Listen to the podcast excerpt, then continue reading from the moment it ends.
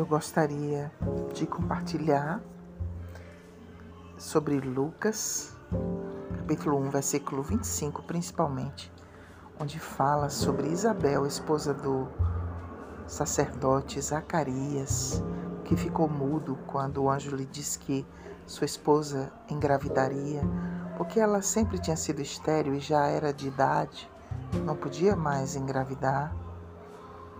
E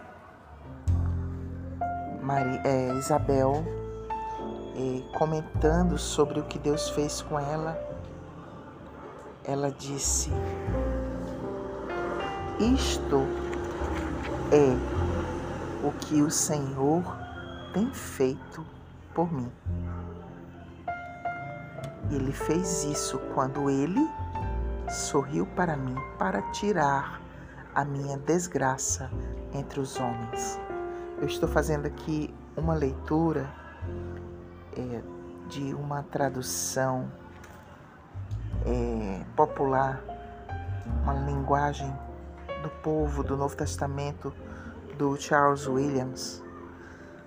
E em outras versões a gente lê é, algo assim, tipo, então assim me fez o Senhor, ou isto me fez o Senhor quando tirou a minha vergonha dentre os homens, é quando olhou para mim, ou quando me contemplou e tirou a minha vergonha entre os homens. Essa versão aqui é interessante que ele diz quando sorriu para mim, né? No sentido de que agraciou-lhe, né? Porque ela vivia em desgraça, era um opróbrio, era uma vergonha, né? É, eu gosto também da versão em português que fala que ele tirou a minha vergonha entre os homens.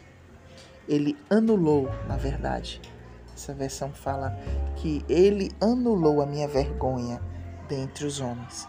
E essa palavra, quando diz que ele fez isso, quando ele olhou para mim e anulou a minha vergonha entre os homens, é, ele olhou para mim, né, no lugar de ele sorriu para mim, né, ou ele me contemplou. É, literalmente, ele olhou para mim. E, e eu já tinha pensado muito sobre isso, que muitas vezes nós perdemos a consciência de que Deus nos, é, nos tem sob suas vistas, né? como diz lá em Isaías, né? que Ele nos cerca com seu olhar, que Ele nos defende, nos protege, nos cuida né? pelo olhar. Né? E nós esquecemos isso. Muitas vezes nós falamos, inclusive, né, que devemos, como o Senhor manda, buscar a Ele, buscar a Sua face, né, contemplá-lo, meditar sobre Ele. E muitas vezes fazemos esses exercícios espirituais e, uh, principalmente, tem se falado também de estar na presença dEle, de saber da, da presença dEle em nós e conosco, né? Nesse Natal, o Emmanuel, Deus conosco, aquele que é, habitou entre nós, tabernaculou conosco, né? Quer dizer, ele se fez carne humana, se identificou conosco e esteve no nosso meio. E nunca deixou de estar desde então, de fato, porque nos enviou o seu Espírito, que é a promessa do Pai, o Espírito de Cristo, o Espírito da profecia, o Espírito da verdade, o Espírito do amor, o Espírito consolador, o Espírito que é a nossa defesa, o nosso advogado. Ele sim está conosco e muitas vezes nós não praticamos a sua presença, no sentido de que vivemos nosso dia a dia é de uma forma muito natural, no sentido carnal, né? E não lembramos da Sua presença conosco, né? como diz o livro do Brother Lawrence, né? o irmão Lawrence, que escreveu Praticando a Sua Presença, que é estar consciente de que Ele está presente em tudo que fazemos e onde estamos, né?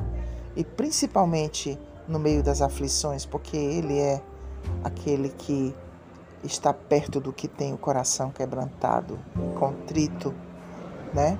Aliás, veio para isso, porque o Espírito do Senhor veio sobre ele para que ele pregasse boas novas aos quebrantados, né? Curar os quebrantados de coração, boas novas aos, aos humilhados, aos oprimidos, aos pobres.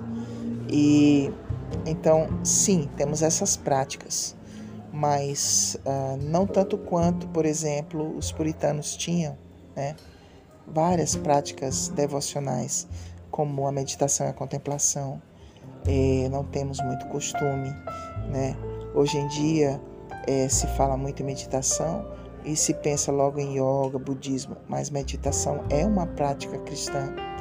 Mas assim, é, muitas vezes não usamos a nossa imaginação espiritual santificada, por exemplo, para nos vermos nos passos verdejantes, né, com o bom pastor, como no Salmo 23, e muitas vezes não fazemos como Deus manda, que é estar quietos e simplesmente saber que Ele é Deus.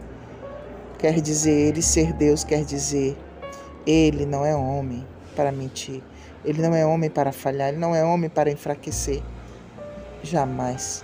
Ele não é homem para encurtar o braço que não, que não possa nos salvar. Para quem seja algo difícil demais ou impossível. E o mesmo Deus que, com seu braço forte estendido, tirou o seu povo do Egito, é o mesmo Deus que faz isso hoje, tanto é que isso é recomendado a todas as gerações, que se deve passar os grandes feitos do Senhor, para que se lembrem da grandeza do nosso Deus, não só como Deus poderoso, mas Deus provedor, Deus amoroso, compassivo, misericordioso, que nos deu Jesus. E então é, nós devemos acrescentar a essas práticas espirituais que nos fortalecem, nos fortificam no espírito, né? como também a prática da gratidão, ter um diário para escrever é, as coisas boas, positivas, mesmo no meio das tribulações e tudo que Deus já fez, né? respostas a orações. Agora devemos acrescentar uma prática que tem sido muito negligenciada, a prática de saber que Ele nos contempla que ele sorri para nós, ele nos favorece. Como ele favoreceu Isabel, Maria, ele nos olha com amor. E o fato de sabermos que ele está olhando para nós é motivo de muita alegria, porque o seu olhar é o seu favor, é a sua graça. E Deus então nos contempla como que sorrindo, e Deus ele nos ama, cuida e guia, protege de todas as maneiras, no meio das piores tribulações. Digamos que você esteja no meio de uma grande catástrofe ou que você esteja vendo as coisas dessa maneira. Pare um pouco e pense que Deus não se abalou. Deus não se abala. Assim como Jesus, dormindo no barco, não se abalou.